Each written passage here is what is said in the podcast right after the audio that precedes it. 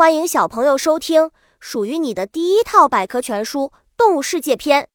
主播多云下的蛋，欢迎订阅。第零零三章：什么是动物？相比只能生长在一个地方的植物，不少动物因为具备了四肢而能够自由地跑跳或者攀爬。很多植物要繁衍后代，需借助外力传播花粉，而动物则可以独立完成繁衍后代的任务。动物的主要特征，世界上的动物各种各样，而且有着各自独特的生活习性。它们有自己的感官，有完备的身体构造，从而无需借助外部力量就可以完成摄食、消化、呼吸、排泄、运动和繁殖等生命活动。